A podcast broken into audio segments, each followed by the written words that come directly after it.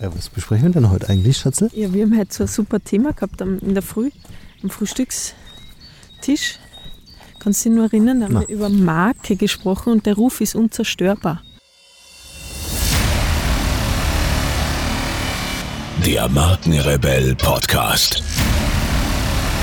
Spannende Interviews, wertvolle Strategien und provokante Botschaften für Führungskräfte und Unternehmer.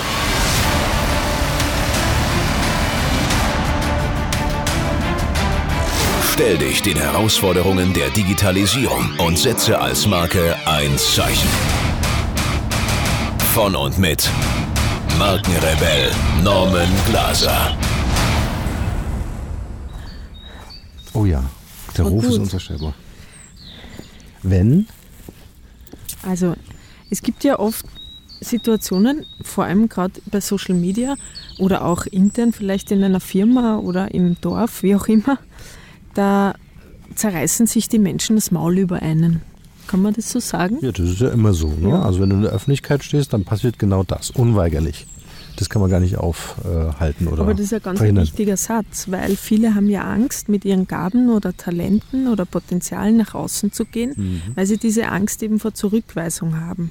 Und also Angst vor Zurückweisung und Erfolg haben wollen, das beißt sich ja wie die Katze in den Schwanz. Da dreht man sich im Kreis, weil solange man diese Angst hat vor Ablehnung, die ja nebenbei erwähnt jeder Mensch hat, aber in unterschiedlichen Ausmaßen, aber solange man diese Angst hat, wird man nicht wirklich nach vorne gehen können, sich zeigen, ähm, weil man sich ja gar nicht damit konfrontieren möchte, abgelehnt zu werden. Aber ganz kurz ein kleiner Reingrätscher. Bitte. Ist ja echt, überleg mal, wenn es das nicht gäbe, also wenn es, wenn wir Menschen immer miteinander wertschätzend umgehen würden, Mhm. Dann, dann wie viele Menschen würden gehört werden, die vielleicht jetzt keine Bühnenperformer Ja. und Rampensäue sind, aber trotzdem was super Wertvolles zu Ja. erzählen haben. Stell Ja. mir das vor. Ich meine, es gibt ja zwei emotionale Kernängste eines jeden Menschen. Mit denen werden wir quasi geboren, die sind uns in die Wiege gelegt. Und das ist einerseits Angst vor Ablehnung und andererseits Angst, nicht geliebt zu werden. Das heißt, wenn, wenn wir als Menschheit diese Ängste überwinden, was nur geht, wenn man wertschätzend und liebevoll miteinander umgeht, ähm, und jeder dieses Gefühl des Willkommenseins oder ich bin zumindest okay, so wie ich bin, hat, dann würde es, ist ja unsere Mindshift-Theorie, die du auch gerade angesprochen hast, deutlich mehr Menschen geben, die sich zeigen, die rausgehen und sagen, hey, ich habe da das total geile Potenzial in mir. Und das Potenzial auch entwickeln, weil Ja. was, ist denn, was ist denn immer die Denke? Ja? Du, du denkst, ich bin nicht gut genug für eine Bühne, ich bin nicht gut genug für einen Podcast, ich bin Mhm. Ja. nicht gut genug, mich zu zeigen. Ja. Dabei ist das Potenzial ja in jedem von uns. Aber es darf, und das wird ja verhindert durch diese Glaubenssätze unter anderem, aber auch durch das Verhalten der Mitmenschen. Ja? Ja. Das wird ja verhindern, dass ich dieses Potenzial tatsächlich entwickeln kann. Dass ich also hergehe und sage, mein allererster Podcast war, naja, ja, also Ja, so, ja. so, da lache ich heute drüber Ja. und sage, okay, ist mir ja fast ein bisschen peinlich, aber genau dann ist es ja eine tolle Entwicklung, die man dann über Jahre hinweg also auch selber beobachten kann. Du musst einfach immer diese, diesen Schritt wagen und machen. Wenn du dich in Perfektion verstrickst oder ständig darüber nachdenkst, dass von 100 Menschen dich auch unbedingt die 100 gut finden wollen, wirst nie anfangen. Du wirst nie umsetzen können, weil es unmöglich ist. Und das ist echt eine ganz wertvoll wichtige Lektion, die ich auch sehr lernen musste. Es ist unmöglich, alle glücklich zu machen. Es ist unmöglich für alle, ein, von allen ein Nicken zu bekommen. Es wird immer Menschen geben, die Kopfschütteln werden, die die Augen verdrehen, die dich ablehnen. Warum?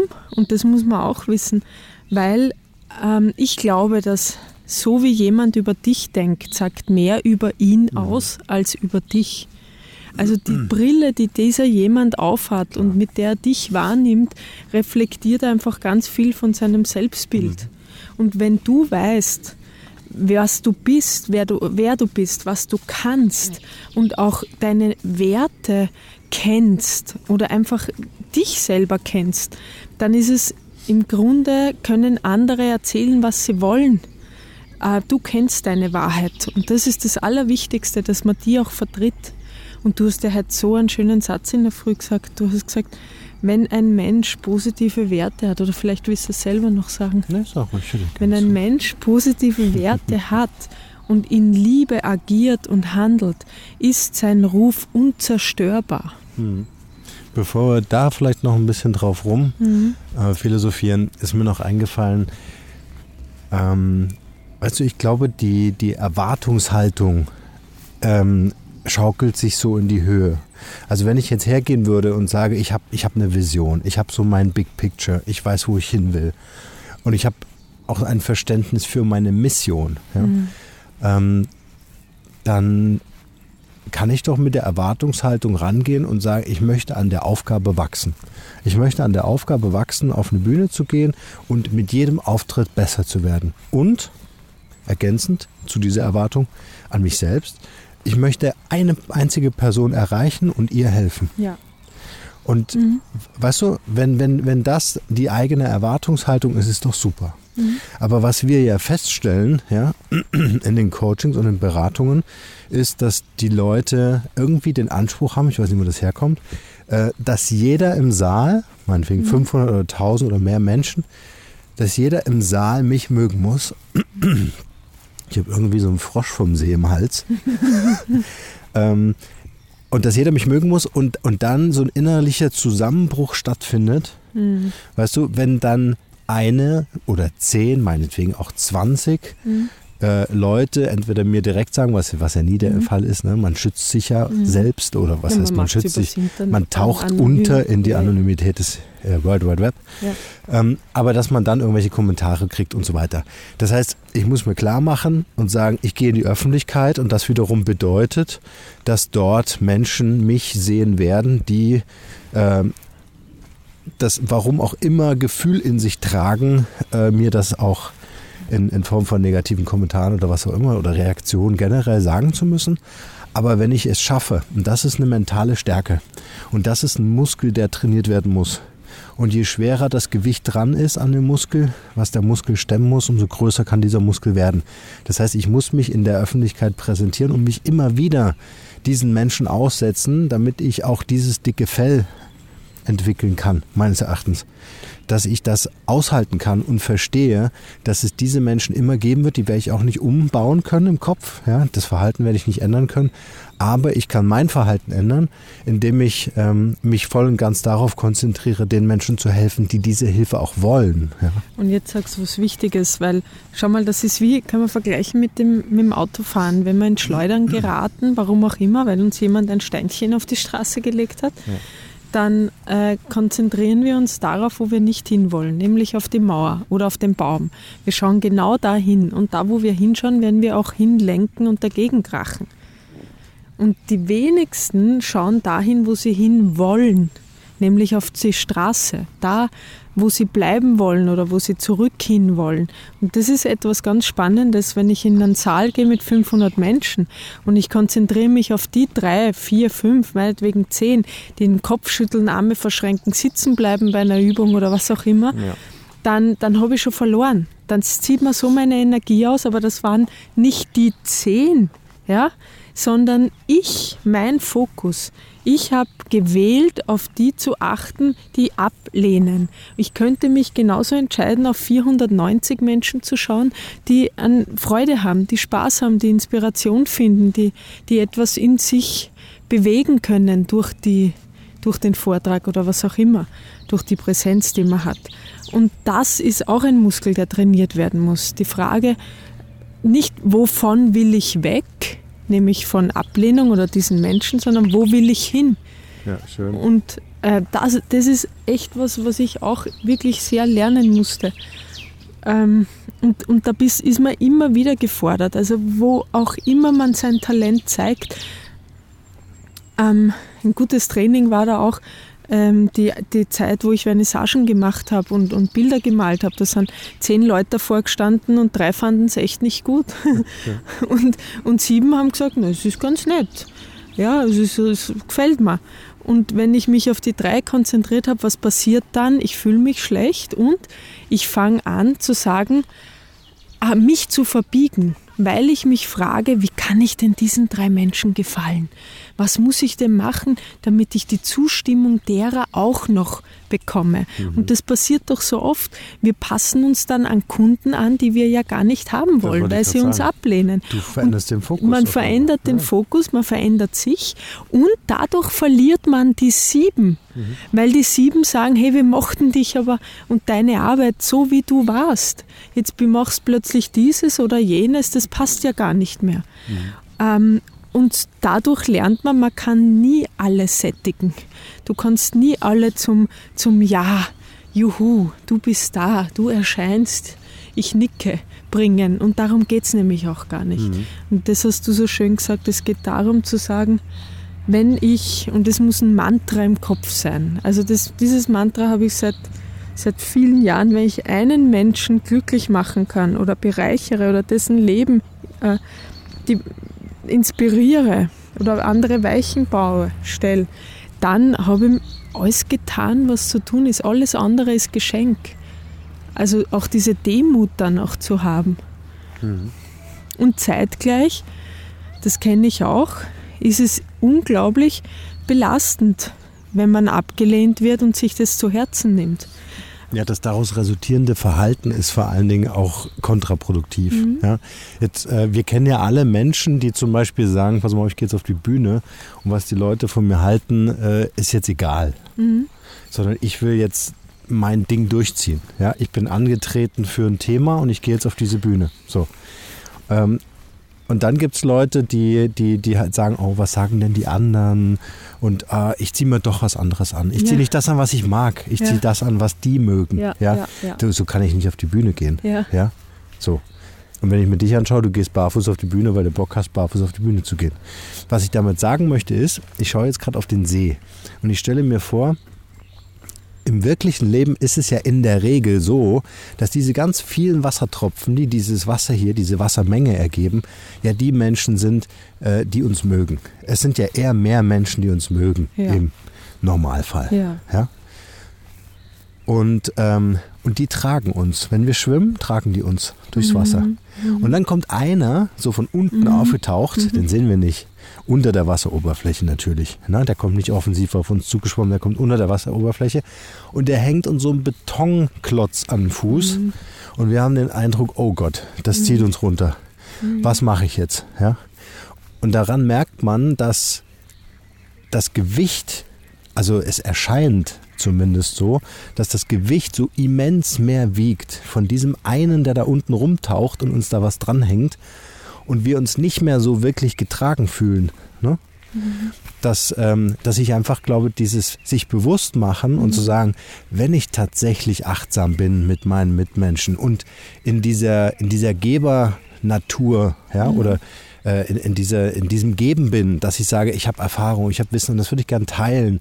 Ich will natürlich auch davon leben, ja, auch mhm. diese Ehrlichkeit zu sich selbst ja. zu haben und zu sagen, okay, ich kann das natürlich als ehrenamtlich machen, ja, aber dann brauche ich noch einen Zweitjob, der mich irgendwie ernährt oder ich mhm. verbinde das irgendwie miteinander.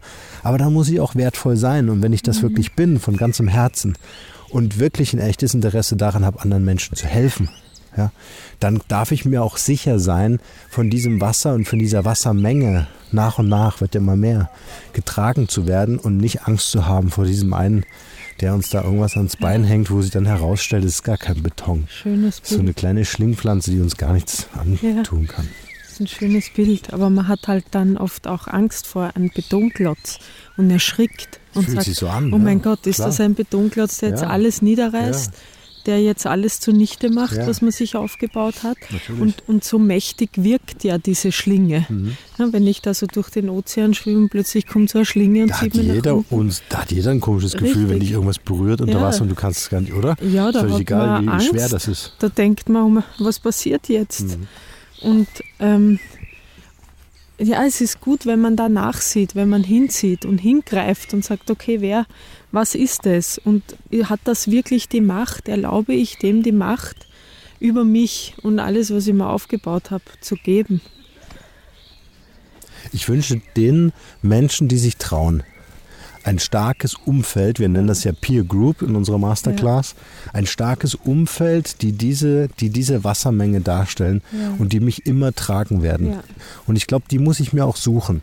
Wenn ich so allein, mich zumindest allein fühle auf weiter Flur, ja, schon den einen oder anderen Kunden oder Fan habe, der mich feiert, ja, aber dann muss ich das sehr stark mit mir selbst ausmachen. Und das ist natürlich ziemlich schwer, wenn mir dann diese Schlingpflanze da irgendwie zu schaffen macht.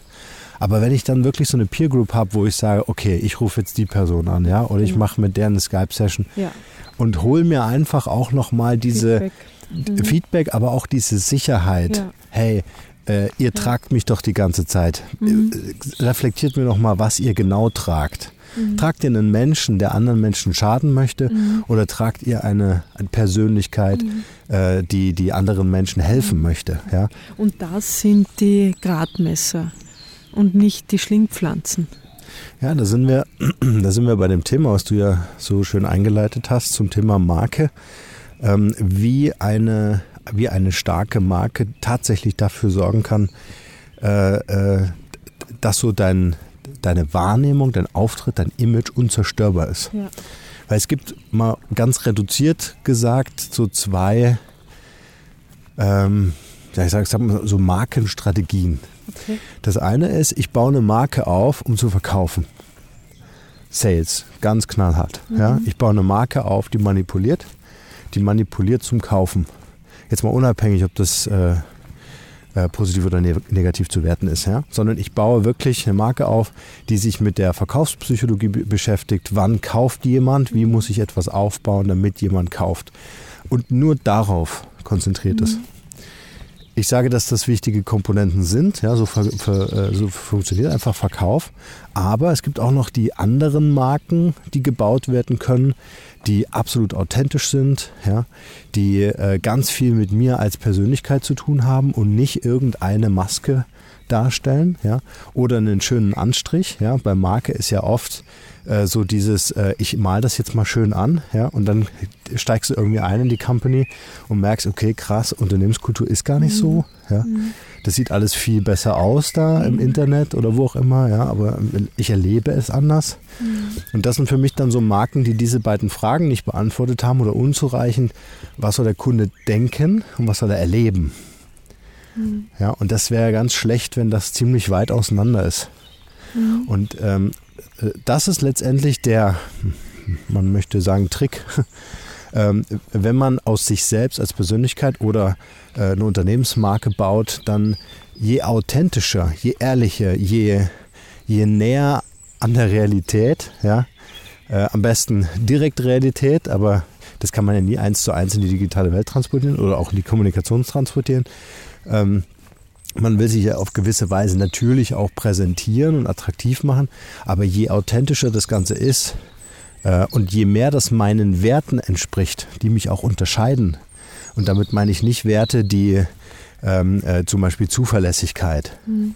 Ja, das sind ethische Werte, die setze ich voraus Mhm, ja. ja, also immer wieder in so Markenworkshops höre ich dann äh, so diese, diese Formulierung von Werten und irgendwie kommt dann jeder auch auf ähnliche Werte, weil das einfach Werte sind, diese Selbstverständlichkeit. Mhm. Wir stehen für eine hohe Qualität. Naja, das mhm. möchte sein, wenn ich dafür Geld ausgebe. Mhm. Ja, also das differenziert mich nicht. Ja sondern da muss ich einfach Werte definieren, die mich unterscheiden von anderen im Wettbewerb oder die mich ganz besonders auszeichnen. Aber dadurch wird es individuell.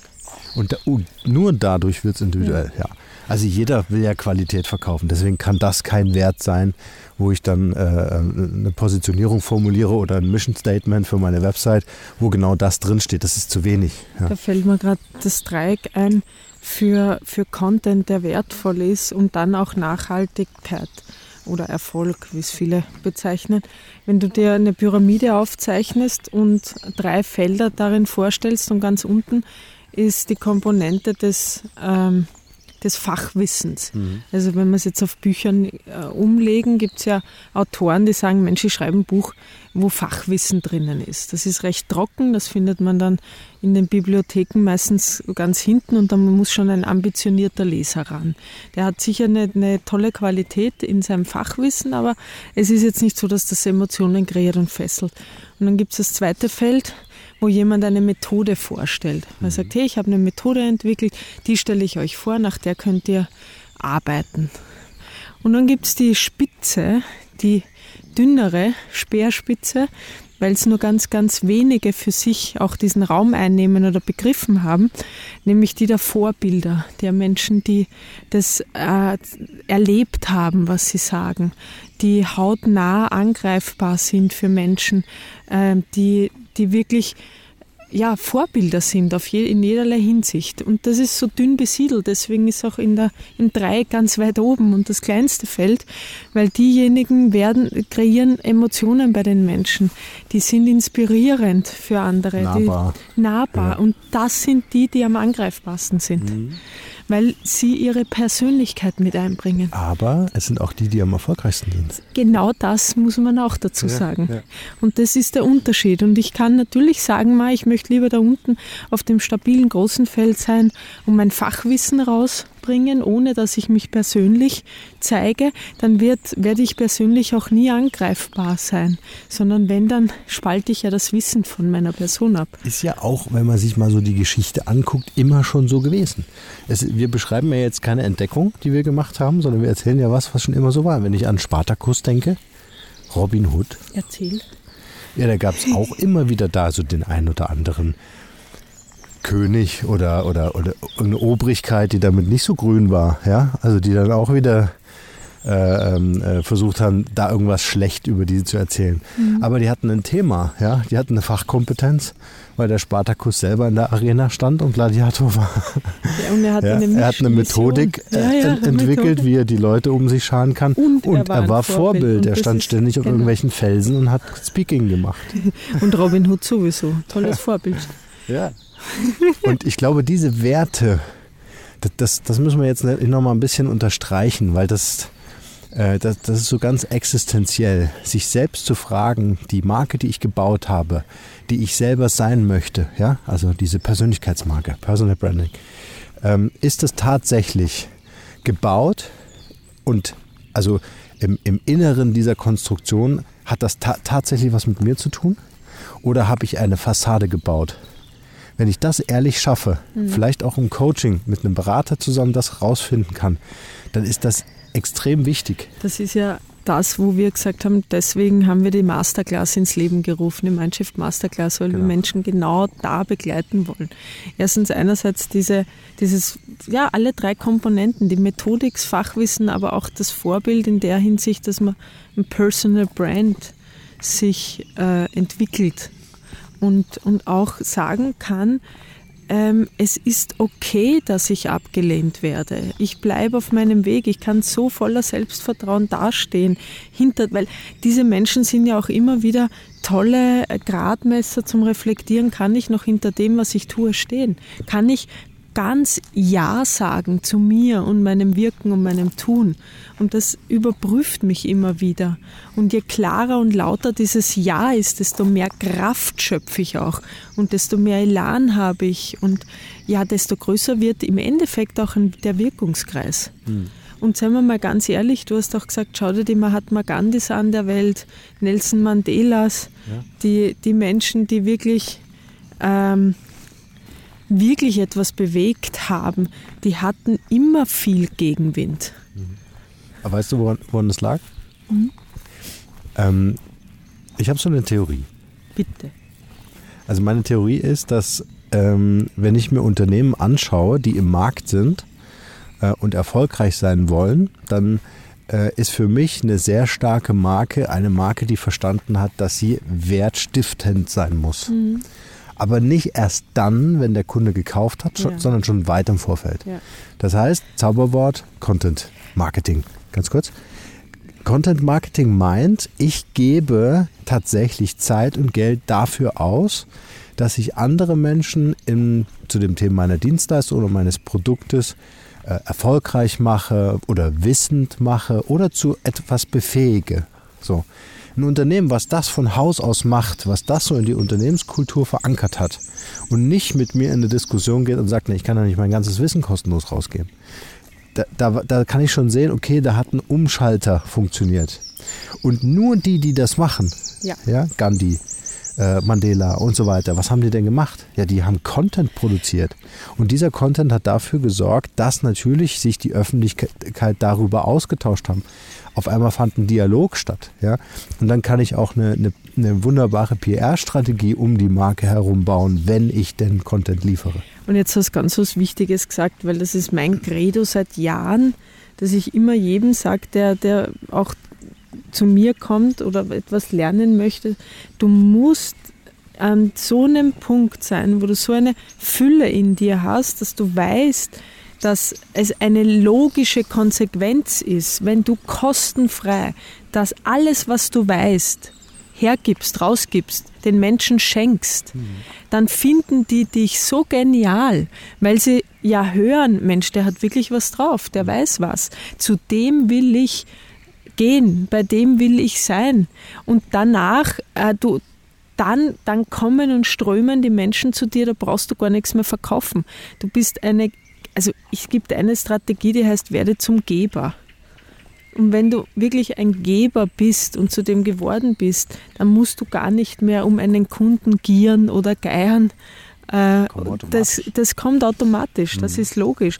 Man kann sich ja selber denken, wenn du jemanden reden hörst, der wirklich ganz was Gescheites zum Sagen hat, also wirklich dir wertvolle Tipps gibst, ohne dass du dafür was jetzt zahlst, dann möchtest du auch mehr Zeit mit dem Menschen verbringen. Und du wirst dir automatisch denken, boah, bei dem buche ich was, weil da kann, gehe ich kein Risiko ein. Ich kann mir sicher sein, dass ich etwas bekomme für mein Geld.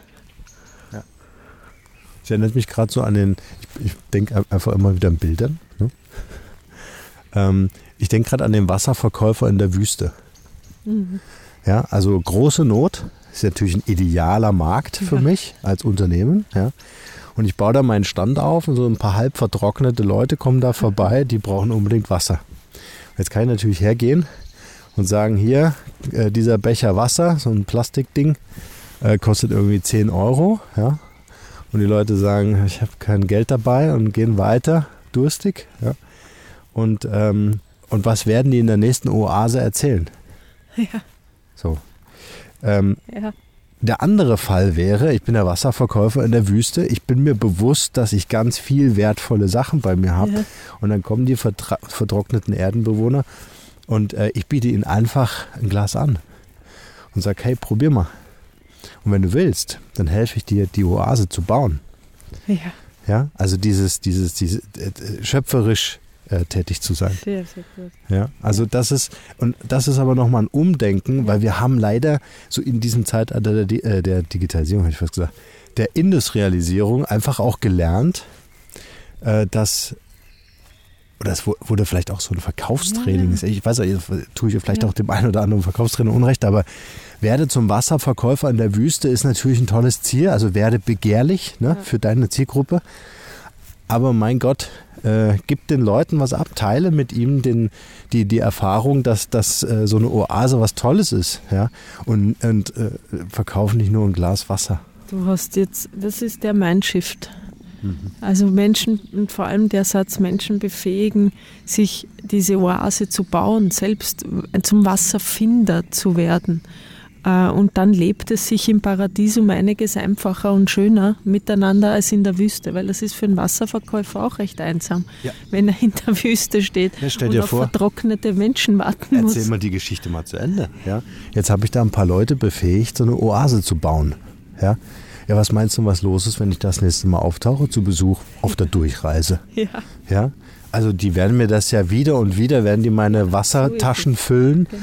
Ja, und ich kann wieder raus und, und sagen, wow, cool. Äh, das, ja. also da entsteht ja eine wunderbare Beziehung. Und das ist einfach auch eine neue Form von Unternehmenskultur, wofür wir beide ja auch mit Mindshift stehen und, und einstehen und das wollen. auch seit Jahren leben, weil ich, wenn ich mich erinnere, also jedem Menschen ausnahmslos, dem ich Wasser gereicht habe, einfach so, hat das, da kamen 1000 Liter zurück. Also einfach so auch, mhm. ohne, ohne diese Erwartung. Es ist einfach eine, eine, eine Gesetzmäßigkeit. Mhm. Und dieser Shift im Kopf muss stattfinden.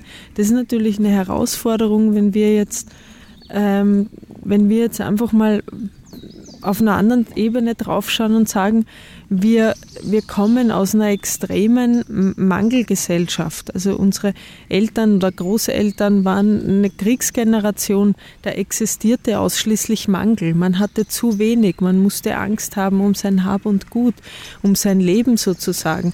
Und diese, diese Mangeldenken, dieses nicht genug haben oder Angst, dass genug da ist, wurde weitergegeben.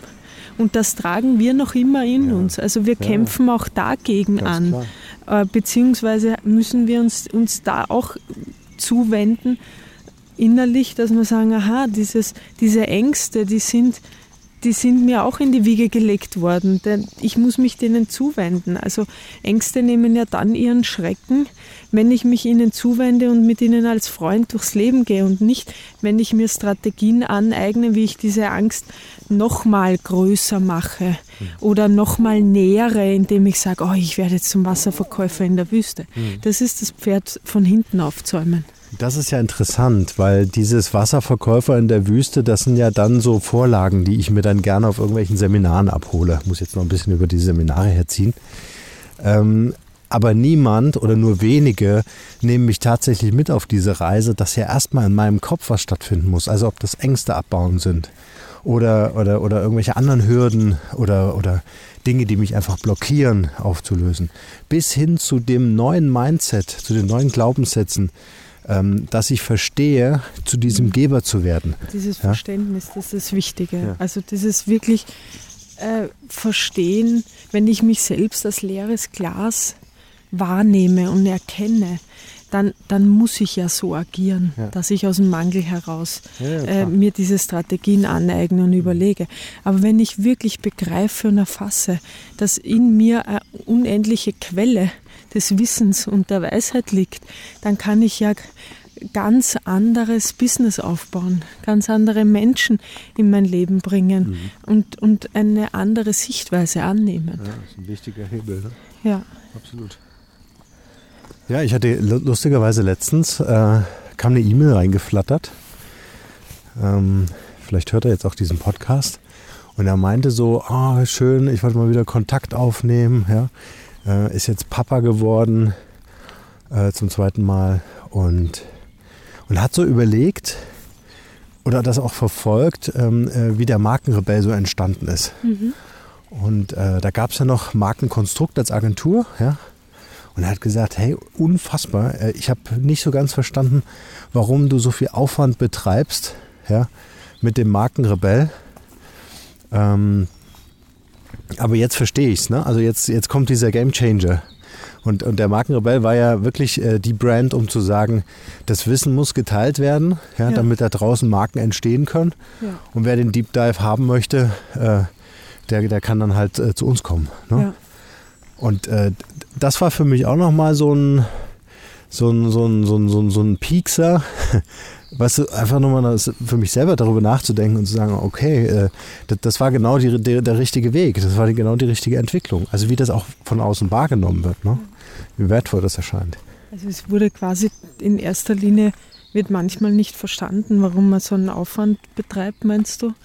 Äh, oder viel Zeit investiert. Ja, wieso machst du einen Podcast? Geh ja. doch raus, mach Akquise. Ja. Weißt du? Ja. ja.